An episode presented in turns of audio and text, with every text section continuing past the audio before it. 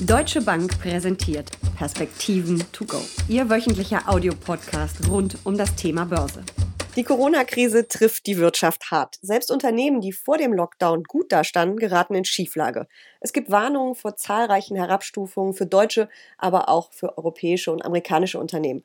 Sogar von einer Pleitewelle wird geredet. Wie riskant sind in diesem Umfeld Unternehmensanleihen? Darüber sprechen Uli Stephan von der Deutschen Bank und ich in der aktuellen Folge der Perspektive to go. Mein Name ist Jessica Schwarzer und damit herzlich willkommen zu unserem Podcast, den wir wie immer mit dem gebührenden Abstand zwischen Düsseldorf und Frankfurt aufnehmen.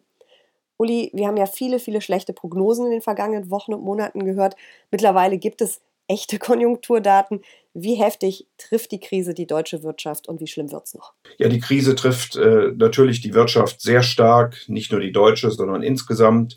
Wir sind mittlerweile im dritten Monat ähm, dieses zweiten Quartals. Ähm, die Stimmungsindikatoren scheinen langsam einen Boden zu finden. Also es gibt äh, die ersten Volkswirte, die doch davon ausgehen, dass wir das Schlimmste zumindest jetzt überstanden haben. Wir sehen ja auch graduelle Öffnungen. Nichtsdestotrotz wird das zweite Quartal ein äh, sehr fürchterliches sein, wahrscheinlich mit negativen Wachstumsraten von um die 10 Prozent, äh, zumindest im Vergleich zum ersten Quartal diesen Jahres. Das trifft natürlich die Unternehmen, manche mehr, manche weniger. Die Ratingagentur Moody's äh, hat recht deutlich gewarnt.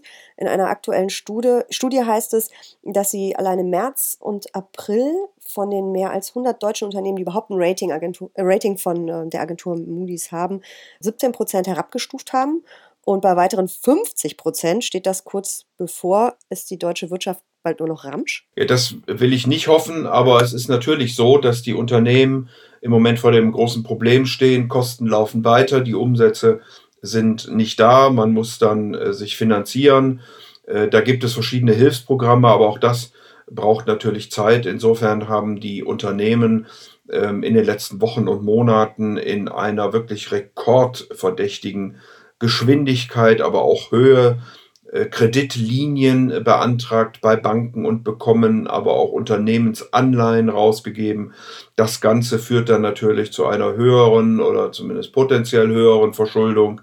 Und äh, dann sind dann die Ratingagenturen auf den Plan gerufen, gucken sich die Situation an und äh, gehen ganz nüchtern vor. Und wie gesagt, wir sehen in großer Zahl, nicht nur in Deutschland, sondern auch darüber hinaus in Europa, in Amerika, und sonst wo Herabstufungen von entsprechenden Unternehmen in ihrer Kreditwürdigkeit. Und viele verlieren ja auch ihr Investment Grade bei diesen Herabstufungen, rutschen also wirklich unter die, ja, unter die, ja, unter die Marke, wo es noch einfach ist, äh, Geld an Markt zu bekommen. Ähm, verschärft das die Krise zusätzlich? Das ist ein unglaublich interessanter Bereich, äh, finde ich im Moment, weil die Notenbanken ja auch Unternehmensanleihen äh, kaufen.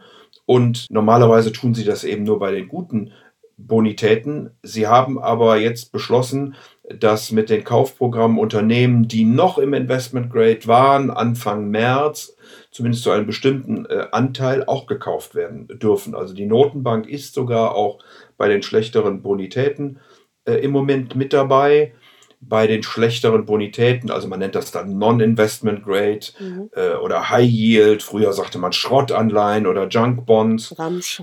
Genau, also diese schlechteren äh, Bonitäten, die hier gemeint sind. Dort sind die Bonitäten tatsächlich noch nie so gut gewesen wie im Moment. Das ist äh, auch eine sehr spannende Erkenntnis. Die liegt aber nicht daran, dass die Unternehmen selbst so gut sind, sondern weil so viele äh, sozusagen über das Cliff gefallen sind aus dem Bereich der guten Bonitäten der Investment Grade in diesen äh, Schrott- oder Ramsch-Bereich hinein. Äh, und das führt dann dazu, dass sich da eben sehr viele tummeln da wird es möglicherweise weitere Abstufungen geben. Also wir erleben ja umfangreiche Hilfsprogramme auch der Staaten und die Notenbanken äh, geben ja auch entsprechende Liquidität dazu. Nichtsdestotrotz äh, wird es so sein, dass nicht alle Unternehmen überleben. Wie gesagt, dass auch manche natürlich jetzt die Schuldenlast vergrößern und wir deswegen wahrscheinlich weitere Downgrades sehen werden und sicherlich auch das ein oder andere Kreditausfall. Man spricht da ja auch von den Fallen Angels, also die so abgestürzt sind. Lohnt es sich da jetzt als Investor auch hinzugucken und einzusteigen, weil man vielleicht auch davon ausgehen kann, dass die, die gerade so abgestraft werden und abgestürzt sind, sich auch schnell wieder erholen, wenn es mit der Wirtschaft wieder bergauf geht? Ich, ich wäre da durchaus ein Stück weit vorsichtig, muss ich äh, gestehen. Wir haben äh, Spreads gehabt, die äh, zum Höchstpunkt der Krise also sehr weit auseinandergelaufen sind. Beispielsweise ähm, haben wir im amerikanischen High-Yield-Bereich hier Spreads gesehen, die Richtung 1000 Basispunkte gelaufen sind, was natürlich insbesondere auch an dem Bereich der äh, Energie gelegen hat. Äh, in Europa ist es nicht ganz so schlimm gewesen, aber hier auch im Bereich der äh, High Yields durchaus Größenordnungen von 900 bis 1000 Basispunkten. Also da ist schon einiges passiert. Die sind dann äh, mit der Erholung und der Öffnung äh, durchaus wieder ein Stück zurückgelaufen. Ich glaube aber, dass der Markt gerade bei den High Yields unterschätzt, dass es eben noch mehr Downgrades geben könnte. Von daher wäre ich da äh, durchaus etwas vorsichtig im Moment. Du hast gerade schon die USA ähm, angesprochen. Da ähm, rechnet man ja mit einigen mehr Ausfällen am Anleihemarkt, eben auch gerade im Energiesektor. Welche Branchen sind da noch besonders gefährdet? Also von den Branchen her ähm, muss man sicherlich auf die gucken, die jetzt hier auch von Corona besonders äh, getroffen äh, sind. Da geht es natürlich dann auch um den äh, Konsum, da geht es sicherlich auch um das eine oder andere auf der Real Estate-Seite, die Banken werden Kreditausfälle zu verkraften haben. Also das, äh, die Banken sind im Moment nicht im Non-Investment-Grade-Bereich äh, stark vertreten, aber äh, will nur sagen, das sind natürlich die, die betroffen sind und da muss man dann gucken, wie demnächst die Ratings laufen und wer möglicherweise dann insgesamt, das ist aber auch immer dann sehr unternehmensabhängig, in den Non-Investment-Grade hinein gestuft wird, also Fallen Angel werden könnte. Das sind ja wahrscheinlich auch dann auch die üblichen Verdächtigen, die wir auch an der Börse haben, so abstürzen sehen. Also Tourismus, Reisebranche, die haben, ja, haben ja ordentlich gelitten.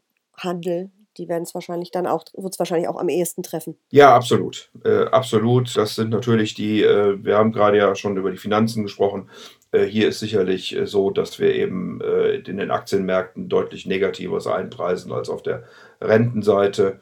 Da, glaube ich, ist ja eher die Aktienseite im Moment interessant. Äh, bei den äh, Corporate Bonds würde ich schon gucken, dass man eher im besseren Bonitätsbereich sich aufhält und dann auch auf die setzt, die äh, jetzt nicht zu stark von dieser Krise betroffen sind. Die Verzinsungen sind, ja, Entschuldigung. Das wäre jetzt die Frage gewesen, mit welchen Renditen ich da rechnen kann. Die Verzinsungen äh, sind sicherlich an der einen oder anderen Stelle interessant. Wenn ich beispielsweise auf europäische Investment Grades gucke, habe ich gut 1%. Das hört sich jetzt nicht viel an, aber im Vergleich zu Bundesanleihen oder ähnlichem äh, sind das natürlich dann, äh, dann Welten. Im High-Yield-Bereich liege ich bei über 6%.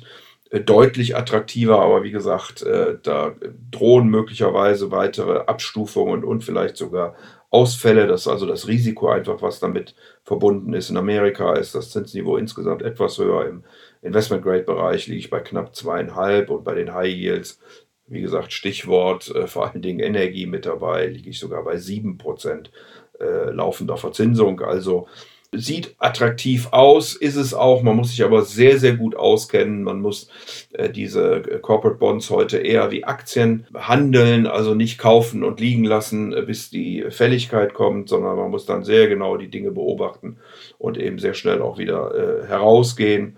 Äh, insofern fühle ich mich im Moment wohler tatsächlich im Investment-Grade-Bereich. Und welche Laufzeiten würdest du dir anschauen bei ähm, Anleihen, bei Unternehmensanleihen? Naja, wenn wir jetzt eine gewisse Erholung sehen, sollten die Zinsen zumindest leicht steigen.